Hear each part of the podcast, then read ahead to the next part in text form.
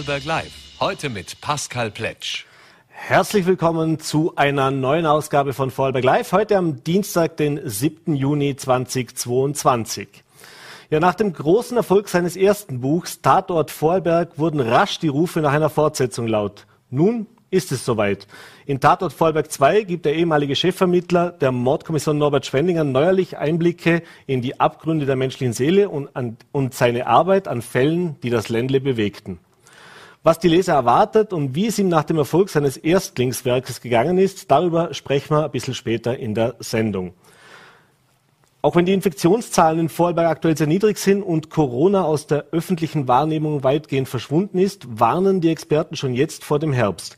Vor allem die jüngst in Portugal aufgetretene Variante BA5 wirft hier Fragen auf. Was die neue Variante für uns bedeutet, wie es mit der Impfung weitergeht und wie wir uns jetzt schon auf den Herbst vorbereiten sollten, dazu freue ich mich jetzt sehr, den Virologen Norbert Nowotny live via Zoom zugeschaltet begrüßen zu dürfen. Schönen guten Abend und herzlich willkommen bei Vorarlberg Live, Herr Nowotny.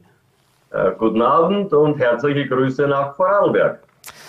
Ja, Nowotny, seit einigen Tagen oder schon Wochen hören wir wieder ein bisschen was über Corona, auch wenn das so aus unserem täglichen Leben, zumindest hier in Österreich, schon fast verschwunden ist. In Wien schaut es noch ein bisschen anders aus, aber in Restösterreich sind die Masken zumindest zwischenzeitlich Geschichte. Äh, ja, übers Impfen redet man nicht wirklich. Die Infektionszahlen sind sehr, sehr niedrig, äh, sind zwar nach wie vor täglich ein paar hundert, die wir haben, aber äh, also alles im grünen Bereich würde man meinen. Jetzt hören wir aus Portugal eine neue Variante, die BA5 genannt wird äh, und die dort dazu geführt hat, dass es einen relativ starken Anstieg gegeben hat mit sehr, sehr hohen neuen Infektionszahlen, was schon deshalb verwunderlich oder interessant ist, weil Portugal ja als eines der Länder galt, dass es sehr, sehr hohe Durchimpfungsrate hatte und eigentlich sehr, sehr niedrige Infektionszahlen hatte in der Vergangenheit. Erste Fälle von BA5 wurden nun auch in anderen europäischen Ländern, auch in Österreich schon nachgewiesen. Äh, deshalb ist natürlich die Frage an Sie, was wissen wir über diese Variante und wie gefährlich kann die noch für uns werden? Also es äh, handelt sich nicht nur um BA5, sondern auch um BA4. Also wir haben zwei neue Omikron-Untervarianten. Also so ganz neu sind sie eigentlich ja auch wieder nicht. Und äh, sie nehmen in Österreich auch zu. Äh, allerdings langsam. Äh, wir haben ein bisschen das Glück unter Anführungszeichen, äh, dass wir eine relativ hohe BA1, BA2-Welle gehabt haben. Und insofern ist ein bestimmter Schutz in der Bevölkerung noch da. Mhm. Aber diese, dieser Schutz nimmt im Laufe der nächsten Wochen ab. Und daher sind wir sozusagen wieder empfänglich oder empfänglicher äh, gegenüber neuen Omikron-Untervarianten wie BA4, BA5. Mhm. Aber im Wesentlichen haben wir zwei Gegenspieler. Gegenspieler 1 ist eben diese abnehmende Immunität in den nächsten paar Wochen.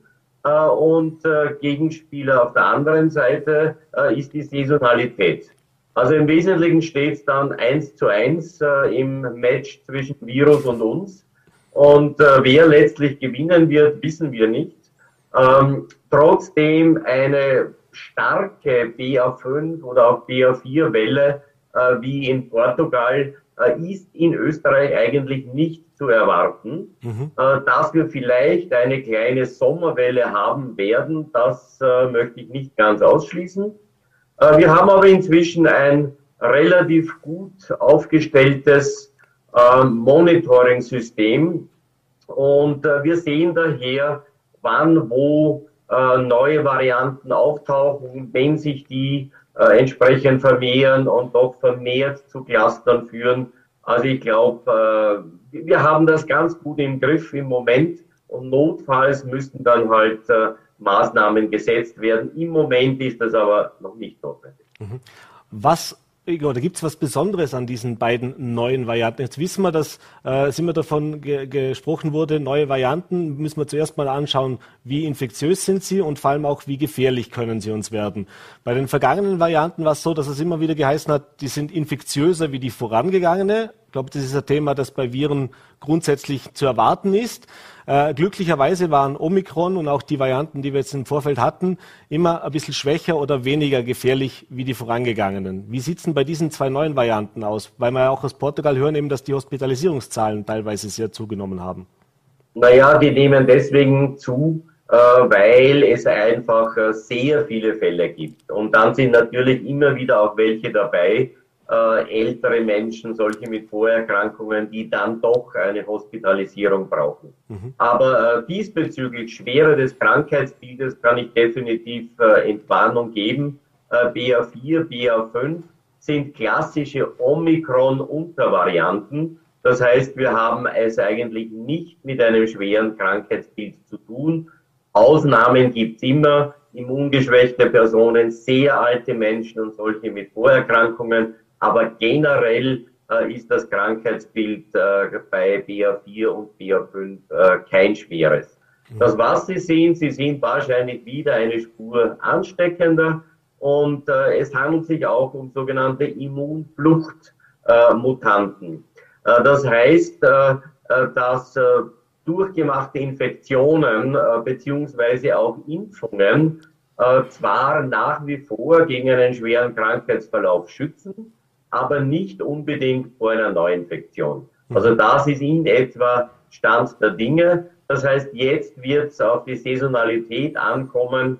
Äh, sollte es wärmer werden, äh, denke ich, äh, dass eben diese beiden Untervarianten nicht allzu sehr überhand nehmen sollten. Aber wir haben ein gutes Überwachungssystem und äh, vertrauen wir darauf. Und wenn irgendwo doch was Gröberes passiert, dann könnte man ja punktuell einschreiten. Im Moment ist das noch nicht notwendig. Mhm. Sie haben es schon gesagt, äh, das Thema Impfen ist natürlich auch äh, ein wichtiges Thema, gerade für die Risikogruppen, aber eben auch, Sie haben es gesagt, auch bei den, in Anführungszeichen, nicht so sehr Gefährdeten, bei der, bei der gesunden Bevölkerung sozusagen, äh, nimmt der Impfschutz ab. Und da gibt es natürlich viele Fragen. Zum einen gibt es sehr, sehr geringe Impfzahlen aktuell. Ich glaube, letzte Woche haben wir österreichweit mal zwei Impfungen, Erstimpfungen gehabt. Also also gar nichts eigentlich. Äh, das heißt, viele, die den dritten Stich sich geholt haben, sind jetzt auch schon drei, vier Monate her. Äh, jetzt im Sommer ist die Motivation sehr gering. Auf den Herbst hin heißt es immer, wir müssen uns vorbereiten. Jetzt wissen wir, dass diese neuen Varianten auf den bestehenden Impfstoff offensichtlich äh, oder dass der bestehende Impfstoff auf diese neuen Varianten nicht so gut anspricht. Das heißt, Sie haben es gesagt, auch diese Immunfluchtvarianten genannt. Ähm, wie soll man denn jetzt uns auf den Herbst vorbereiten? Was würden Sie denn den Menschen draußen jetzt raten? Ich muss mir selber, ich habe im November meinen dritten Stich bekommen. Äh, die Frage ist, was, was mache ich jetzt? Warte ich jetzt? Hole ich mir jetzt den aktuellen vierten mit dem bestehenden Impfstoff oder kommt da was Neues noch bis in Herbst? Also da sind wir schon zwei, die im November den dritten Stich erhalten haben, ich nämlich auch. Äh, und äh, also ich würde warten, denn im Herbst wird es angepasste Impfstoffe geben äh, die gezielter äh, besser auf die Virusvarianten, die dann im Herbst und Winter zirkulieren, äh, angepasst ist. Also in unserem Fall, ich gleich deutlich älter als Sie, würde auch noch zuwarten und ich werde aller Voraussicht nach mir die vierte Impfung mit einem solchen angepassten Impfstoff im Herbst holen. Mhm. Es gilt nach wie vor, äh, über 80-Jährige sollten bereits zum jetzigen Zeitpunkt eine Auffrischungsimpfung äh, machen lassen oder über 65-Jährige, falls sie Vorerkrankungen haben. Jetzt ist eine Kollegin äh, vorgeprescht und hat gemeint, na ja, vielleicht, ob nicht doch alle über 65-Jährigen sich bereits eine vierte Impfung holen sollten.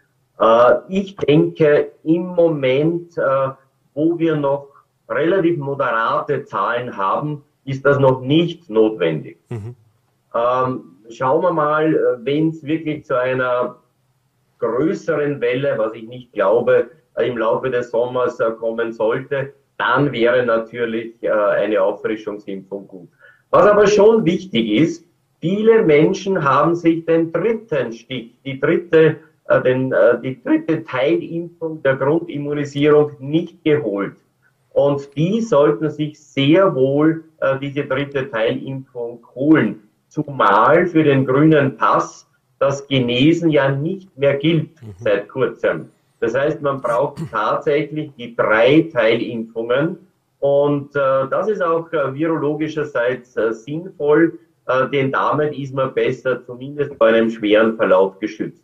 Also all jene, äh, die erst zwei Teilimpfungen haben und vielleicht einmal genesen sind, bitte gehen Sie jetzt und holen sich äh, die dritte Impfung, auch äh, aufgrund des grünen Passes, der dann zwölf Monate gilt, äh, während wenn sie das nicht tun, dann gilt er nur sechs Monate. Mhm.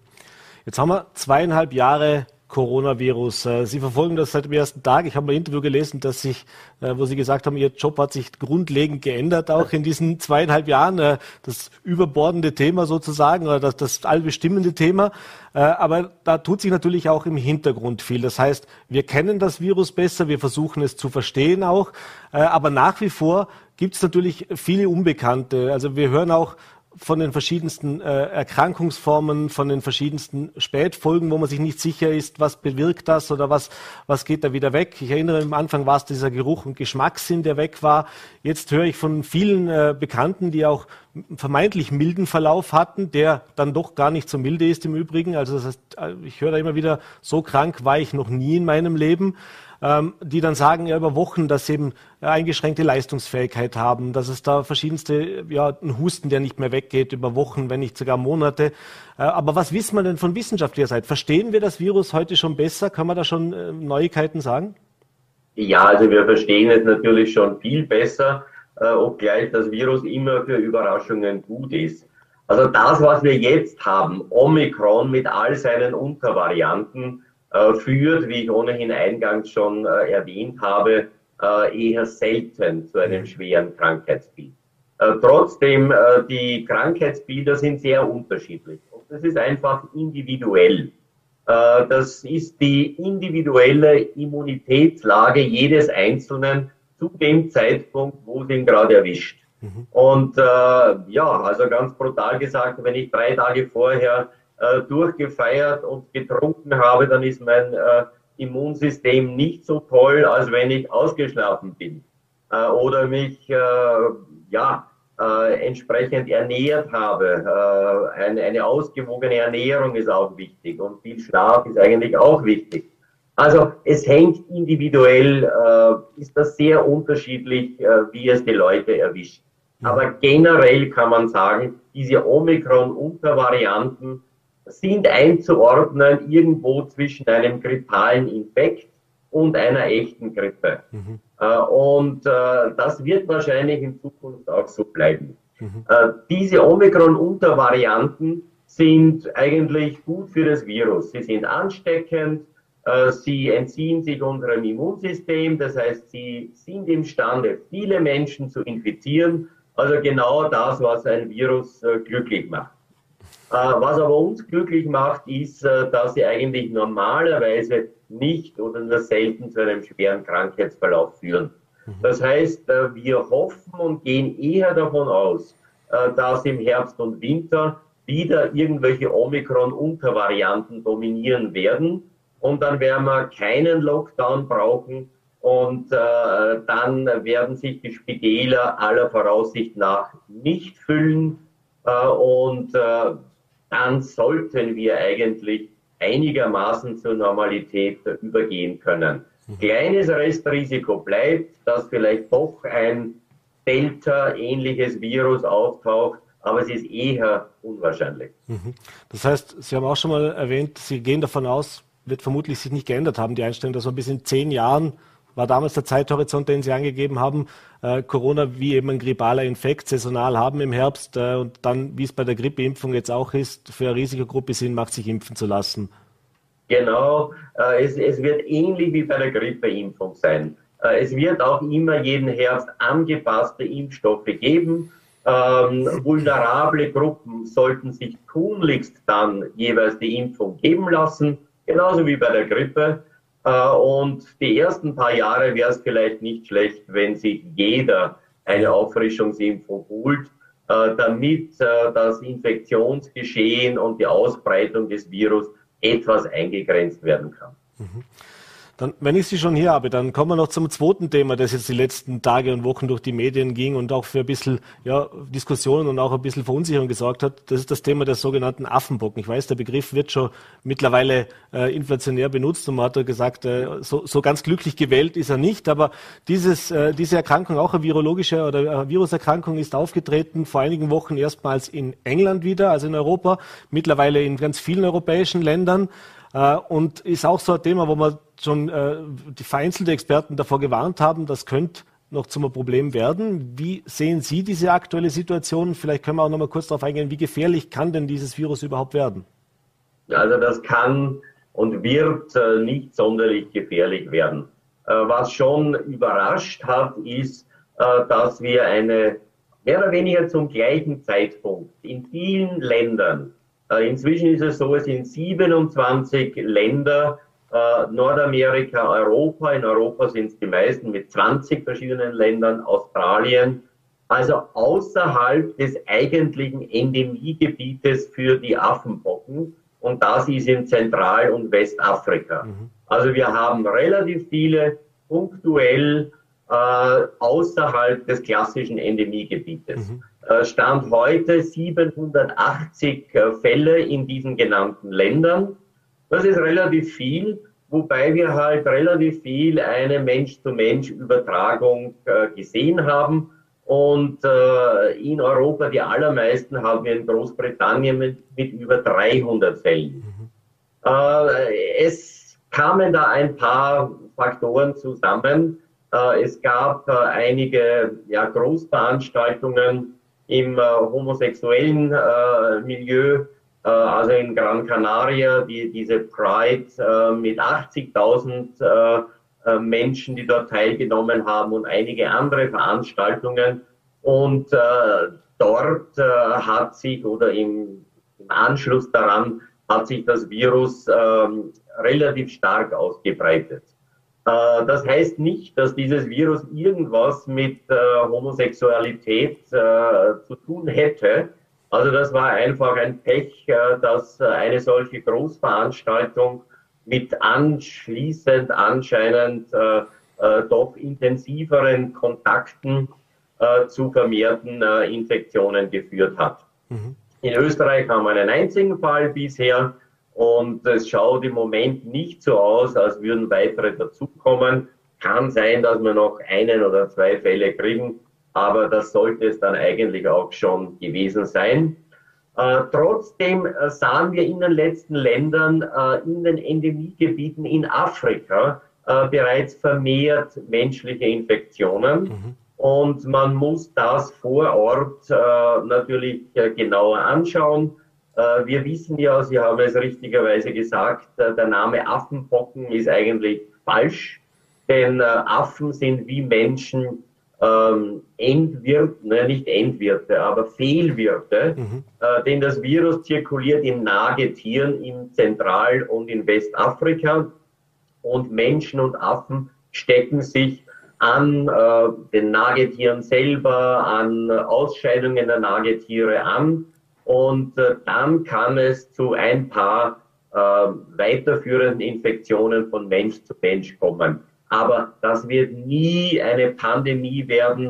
Äh, das wird nie eine, eine gefährliche äh, Krankheit werden. Im Übrigen äh, haben wir Glück gehabt, der westafrikanische Stamm, Virusstamm, äh, der jetzt in, in Europa und Nordamerika zirkuliert, äh, ist äh, relativ harmlos mhm. und tatsächlich von diesen 780 Fällen äh, ist äh, kein einziger noch gestorben. Also null äh, Tote bisher. Der zentralafrikanische Stamm, der wäre bösartiger mit einer Todesrate von bis zu 10 Prozent.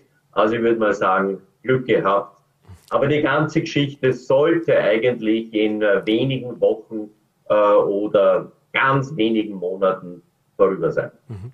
Letzte Frage noch ganz kurz, wir sind schon am Ende der Zeit, aber äh, als, aus virologischer Sicht, ist das was, jetzt haben wir eben die Corona-Pandemie erlebt, wir haben jetzt eben auch diese Verbreitung eines Affenpockenvirus, wie Sie gesagt haben, glücklicherweise in sehr begrenztem Ausmaß. Aber ist das jetzt was, man, Virologen haben schon lange gesagt, es ist nicht die Frage, ob eine Pandemie kommt, sondern nur wann etwas, was wir, wo wir uns einfach auch künftig darauf einstellen müssen, dass sowas häufiger passiert, dass wir eben auch höherem Risiko ausgesetzt sind. Stichwort die Mobilität, Stichwort die, die Vernetzung. Wir haben ja gesehen, wie schnell das dann geht, wenn so ein Virus irgendwo, ich habe gesagt, da braucht es eine große Veranstaltung äh, und dann macht das sich schon quer bei Europa auf. Das heißt, müssen wir uns in den kommenden Jahren äh, auf mehr solche Ereignisse einstellen und vor allem muss die Politik, müssen, müssen die Handeln sich auch noch besser darauf einstellen, dass wir eben für künftige Ereignisse besser gewappnet sind, wie wir es vielleicht jetzt äh, bei Corona waren.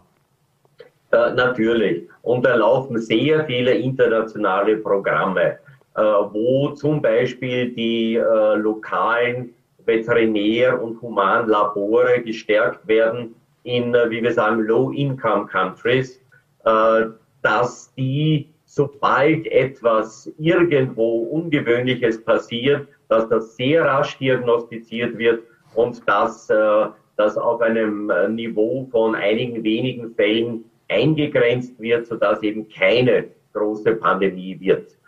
Im Übrigen, die nächste Pandemie wird definitiv wieder ein Atemwegsinfekt sein, ein viraler mhm. Atemwegsinfekt äh, mit hoher Wahrscheinlichkeit entweder eine Influenza oder wieder ein Coronavirus. Also es werden keine Affenpocken sein, es mhm. wird kein Durchfallvirus sein, es wird ein respiratorisches Virus sein. Und im Schnitt äh, haben wir alle 10 bis 15 Jahre äh, mit ähm, ja, einem solchen neuen Virus zu rechnen. Aber dass eine derart massive Pandemie daraus wird, wie jetzt äh, Covid-19, das ist wirklich jetzt die, die massivste Pandemie seit der spanischen Grippe, also seit über 100 Jahren. Also ich glaube, da könnte ich auch äh, oder sollte ich eigentlich Entwarnung geben. Äh, trotzdem, wir müssen vorsichtig sein. Äh, eine, ein frühzeitiges äh, Warnsystem wird aufgebaut und das ist auch gut und notwendig. Das hoffen wir alle und wir hoffen vor allem, dass wir es nicht brauchen oder lange nicht brauchen werden. Äh, Herr Nowotny, ich bedanke mich, dass Sie sich die Zeit genommen haben, uns diesen Einblick zu gewähren, jetzt auch in eben diese neuen Varianten. Die eine oder andere Frage konnten wir jetzt heute hier, glaube ich, klären. Äh, wünsche Ihnen einen schönen Abend, alles Gute und natürlich vor allem gesund bleiben. Vielen Dank.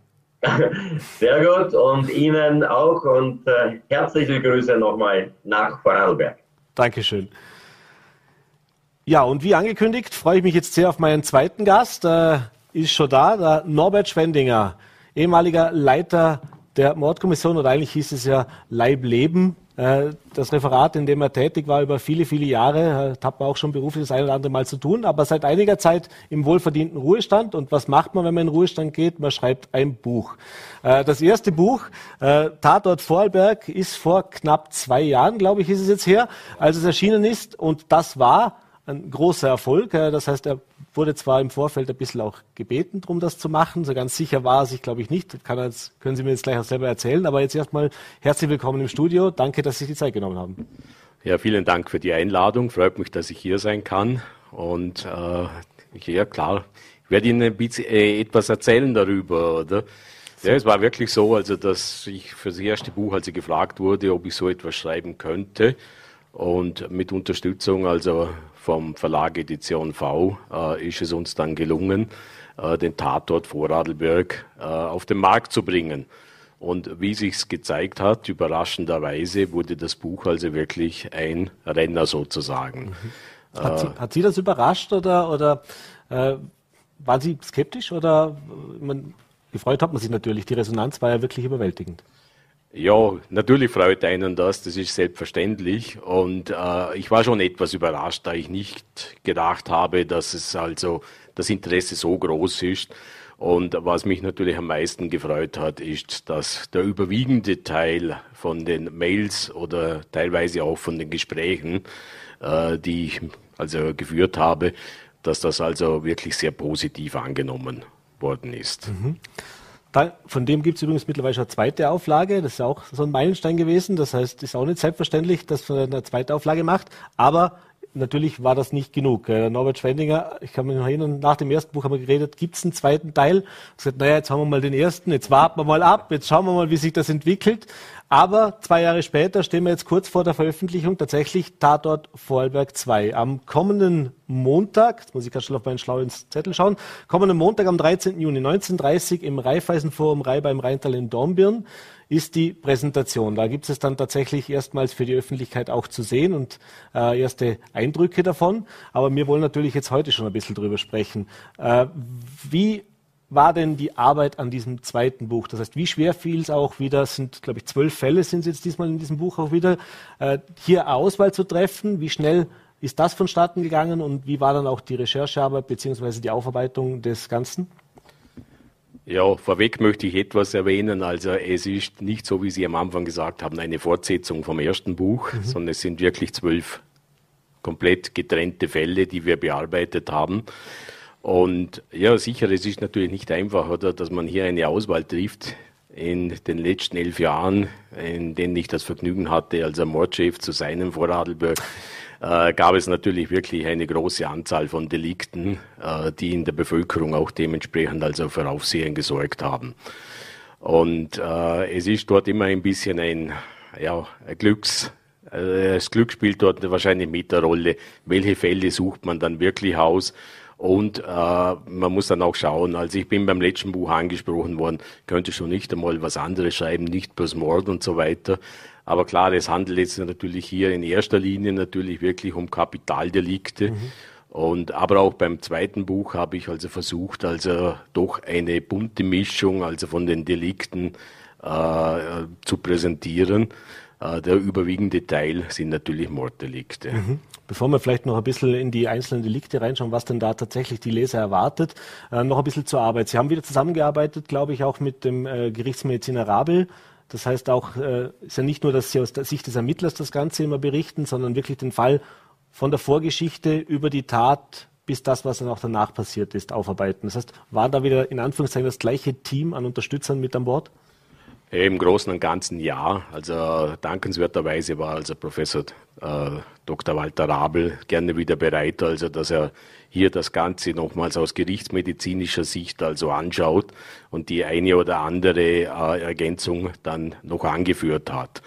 Äh, wir kennen uns natürlich seit vielen Jahren und sind auch befreundet, also und das ist natürlich immer ein, ein sehr gutes Zusammenarbeiten. Mhm.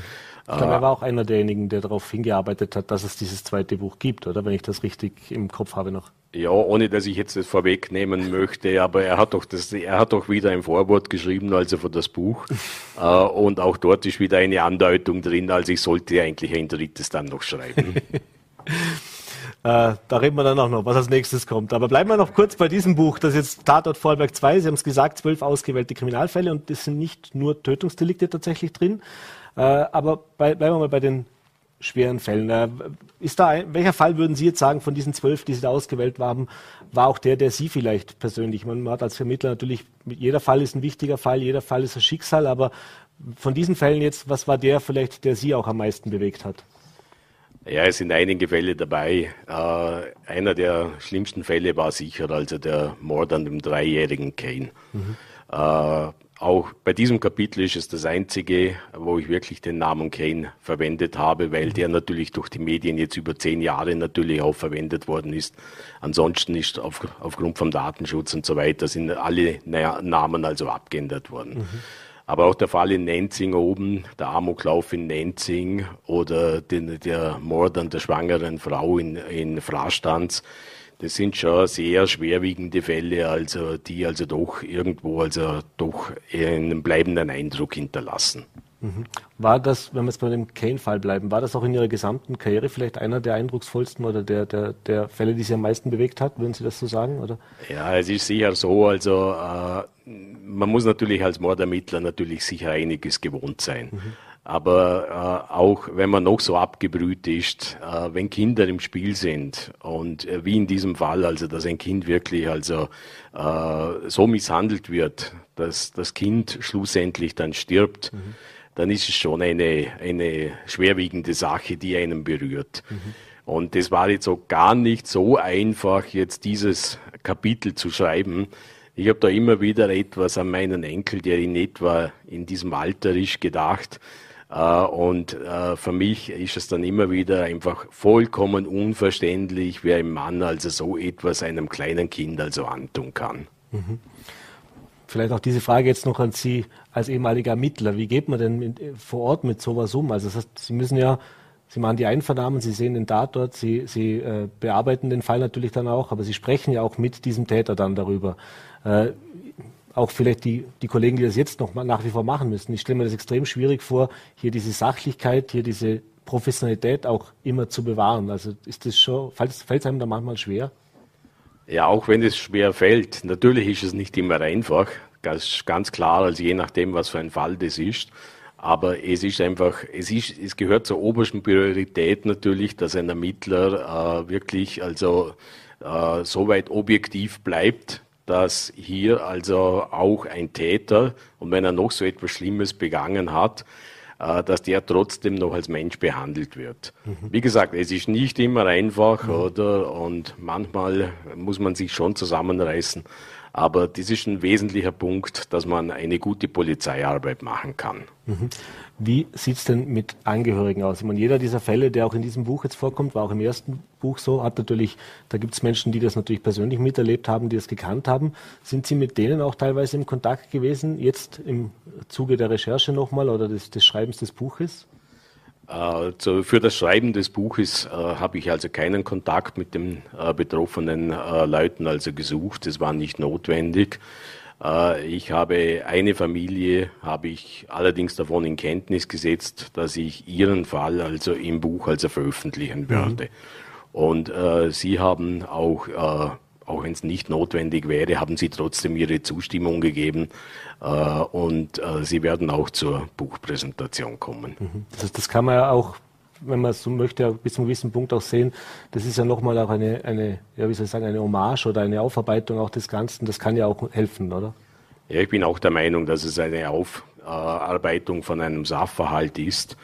Und eines äh, habe ich ja, sowohl beim ersten als auch beim zweiten Buch versucht, also äh, es äh, werden keine Details also von den Straftaten äh, veröffentlicht. Mhm. Es ist nicht notwendig. Da muss man einfach Rücksicht nehmen auf die Angehörigen, weil da nur einfach aus purer zum Selbstdarstellen und so weiter ist das also überflüssig. Also. Mhm. Sie haben es schon erwähnt, ein weiterer Fall, der in dem Buch vorkommt, ist der Amoklauf von Nenzing. Das war sicher für Vorarlberg und über die Grenzen hinaus ja, wie soll ich sagen, eine der spektakulärsten, ist das falsche Wort vielleicht bei so einem, aber eine der, der, der schlimmsten, größten äh, Ereignisse, die wir hier in Vorarlberg in den letzten Jahrzehnten oder überhaupt erlebt haben. Äh, das war etwas, das wir kannten aus Großstädten, äh, aus Amerika oder auch aus Deutschland, Frankreich und so weiter, aber nicht aus Vorarlberg. Äh, wir wollen jetzt natürlich nicht die Geschichte spoilern, wir wollen natürlich jeden das Buch lesen lassen, aber vielleicht können wir über diesen. Abend, können wir über diese Nacht ganz kurz zumindest sprechen. Äh, das ist ja auch für Sie, obwohl Sie jetzt mit äh, schweren Verbrechen Ihr Leben lang zu tun hatten, muss das ja ganz besondere Nacht gewesen sein. Das heißt, das muss ja, hat man das im ersten Moment wirklich glauben können, was man da gehört hat? Ja, es Glauben ist, ist eine gute Frage. Es war sicher also nicht, äh, man, man, registriert das nicht gleich, wenn hier dort ein Anruf ein, eingeht, oder? Ich wurde in der Nacht vom, von unserem Journaldienst also angerufen und informiert, dass dort ein gröberer Vorfall ist, bei dem es mehrere Verletzte und Tote gegeben mhm. hat. Und äh, der zuständige Einsatzleiter, äh, den habe ich dann zurückgerufen. Und dort hat man im Hintergrund schon gehört, da ist viel los. Mhm. Also da ist die Hölle los, mhm. auf gut Deutsch, mhm. oder? Und äh, das muss man dann zuerst einmal umsetzen, oder das, was das einen jetzt hier doch etwas Schlimmes erwartet, oder äh, schlussendlich war es dann natürlich noch schlimmer, als, als wir eigentlich gedacht, oder? Mhm. Äh, wenn man das äh, ganze Areal dort angeschaut hat, zum Teil. Wir haben die Panik der, der Leute natürlich nicht mehr so mitbekommen, mhm. weil viele natürlich zwischenzeitlich natürlich dort äh, von dem Tatort geflüchtet sind, aber die einschreitenden äh, Beamten, die also als erstes dorthin gekommen sind, die haben das natürlich äh, Länge mal Breite miterlebt, oder? Mhm. Und äh, wir haben das auch später also mit unserem sogenannten Peer Support, die sich also auch darum kümmern, also äh, dass auch die Polizisten also betreut werden, äh, wurde das auch mit den Betroffenen Ersteinschreitern also sehr gut auf, äh, gearbeitet. Mhm. Das ist auch ein wesentlicher Punkt, dass man das also macht, also, weil Polizisten sind auch nur Menschen. Mhm. Das wäre jetzt eben auch die Frage beim Buchschreiben, ist es auch noch ein bisschen sowas im Nachhinein, ein bisschen Seelenhygiene, wenn man das nochmal niederschreiben kann, aufarbeiten kann oder äh, sagen Sie, das, wegen dem hätte ich es jetzt nicht machen müssen? Na, wegen dem hätte ich es nicht machen müssen. Also das hat mit dem nichts zu tun. Also äh, ich hatte nie das Problem, also dass ich da Schwierigkeiten gehabt habe. Ich konnte das immer äh, recht gut also wegstecken. Also. Und vielleicht ein Markenzeichen von mir. Mhm. Jetzt wissen wir, äh, auch die Zusammenarbeit mit, mit, den Medien hat immer äh, sehr, sehr professionell und sehr gut funktioniert. Da äh, kommt auch öfters in dem Buch dann vor, wie Sie auch dieses Auftreten der Medien vor Ort auch erleben bei den verschiedensten Fällen. Ähm, hat sich da was geändert Ihrer Meinung nach in den letzten Jahren? Das heißt also, äh, ist es so wie bei den Kriminalfällen auch? Ich würde sagen, vor 10, 15 Jahren hätte man in Vorarlberg jetzt eben so einen Vorfall wie in Nenzing vermutlich eher für, ja, man übt es zwar, aber man glaubt es nicht wirklich, dass sowas stattfindet. Das heißt, gibt's da, ist heute die Arbeit in der Polizei andere, als wie sie von mir aus noch vor ein paar Jahren war? Ja, das ist also unumstritten, dass sich die Arbeit also geändert hat. Äh, es äh, gibt ganz eine andere Kriminalitätsform und äh, es ist teilweise auch mehr Brutalität also an, an der Tagesordnung. Gott sei Dank nicht immer, oder? Mhm. Aber es haben sich natürlich, ja, viele Fälle haben sich natürlich schon sehr stark geändert. Oder Verbrechen gibt es immer und Verbrechen wird es immer geben, oder? Äh, aber zum Teil war dann das schon erschreckend, also dass mehrere Tötungsdelikte oder Versuche oder in einem Jahr stattgefunden haben. Mhm. Äh, das hat es früher eigentlich äh, noch während der, während der Zuhälterkriege, ja. Mhm. Dort hat sich das auch so ereignet, aber, aber ansonsten eigentlich weniger. Oder? Und in die Richtung hat sich schon etwas verändert. Mhm. Ja, wie gesagt, nächsten Montag äh, Präsentation vor, Tatort Vollberg 2, das heißt abgeschlossen. Jetzt geht es dann vermutlich wieder auch in Anführungszeichen Lesereise. Das heißt, Sie werden doch einige Termine vermutlich wahrnehmen äh, und die verschiedensten Promotion-Termine wahrnehmen und dass man eben auch das Buch persönlich bei Ihnen dann signiert bekommen kann. Aber so wie ich den Norbert Schwenninger kenne, äh, ist das nicht alles, was er macht in seinem Leben. Äh, Sie haben schon gesagt, der Professor Dr. Rabel macht schon den indirekten Ansatz auf Teil 3, aber jetzt mal unabhängig von einem Teil 3 Tatort Vorarlberg. Nach dem zweiten Buch ist es was, wo Sie sagen, da habe ich jetzt schon so eine Passion gefunden, da werde ich auch künftig in welcher Form auch immer was machen, was machen wollen? Ja, es ist schon irgendwo eine Herausforderung natürlich, oder? Und ich muss hier wieder dasselbe sagen, wie ich beim ersten Buch schon gesagt habe. Ich schaue mal, wie es läuft.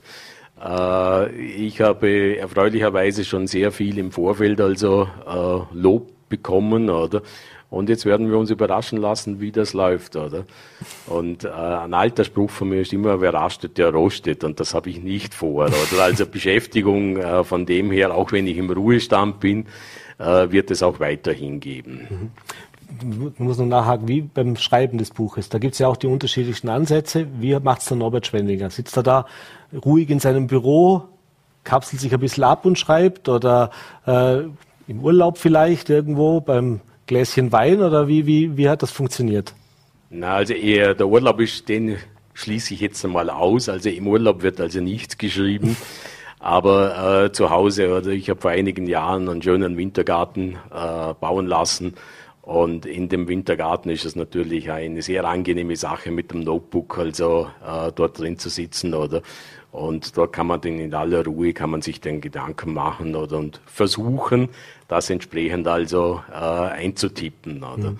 Also mehr oder weniger, also viel Arbeit, also ja, eh, mehr oder weniger in meinem Wintergarten und zum Teil natürlich in meinem Büro passiert. Wunderbar, dann hoffen wir, dass Sie noch viele schöne Stunden in diesem Wintergarten verbringen. Äh, bin sehr gespannt jetzt auf den auf den zweiten Band oder auf das zweite Buch sozusagen. Sie haben es richtig gesagt, natürlich nichts, also inhaltlich nichts mit dem ersten Buch zu tun. Es sind alles eigenständige Fälle. Aber ich glaube, es gäbe schon noch den einen oder anderen Fall, der mir in Erinnerung geblieben ist, über den man dann künftig vielleicht auch nochmal schreiben könnte. Bis dahin jetzt aber mal auf jeden Fall viel Erfolg mit Ihrem zweiten Buch. Äh, viel Spaß auch bei der Präsentation. Für alle, die dabei sein wollen, ich glaube, es gibt noch Karten. Man kann es sich noch, noch man kann sich melden und sonst gibt es das Buch natürlich dann anschließend auch im gut sortierten Buchhandel käuflich zu erwerben. Genau. Norbert Schwendinger, vielen Dank für den Besuch im Studio. Alles Gute und vor allem natürlich gesund bleiben und viel Erfolg mit dem Buch. Danke, das wünsche ich auch, gesund bleiben und vielen Dank für die Einladung. Und das war's mit unserer heutigen Ausgabe von Vorarlberg Live. Äh, ich bedanke mich fürs Dabeisein und wir sind wieder für Sie da morgen 17 Uhr Voller.de, VNRD und Ländle TV. Bis dahin einen schönen Abend. Machen Sie es gut.